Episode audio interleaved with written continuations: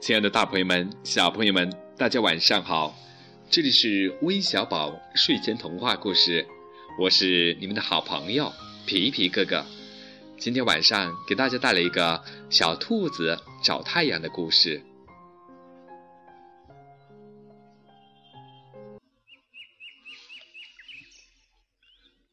从前有一只可爱的小兔子，听说太阳是红红的、圆圆的。便要去找太阳。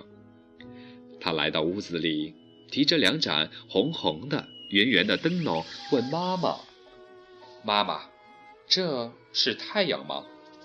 妈妈说：“不，这是两盏红灯笼，太阳在屋子外面呢。”小兔子来到菜园里，看见三个红红的、圆圆的萝卜，问妈妈：“妈妈。”这是太阳吗？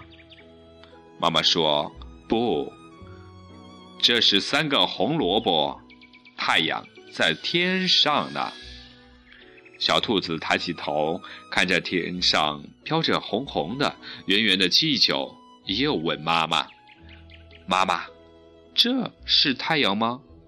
妈妈说：“不，这是红气球。”小兔子焦急地喊。真急人！太阳到底在哪儿呢？妈妈说：“瞧，太阳只有一个，它还会发光呢。”小兔子顺着妈妈手指的方向，抬起头，大声的叫道：“妈妈，妈妈，我找到了！太阳是红红的，圆圆的，亮亮的，照在身上还暖洋洋的呢。”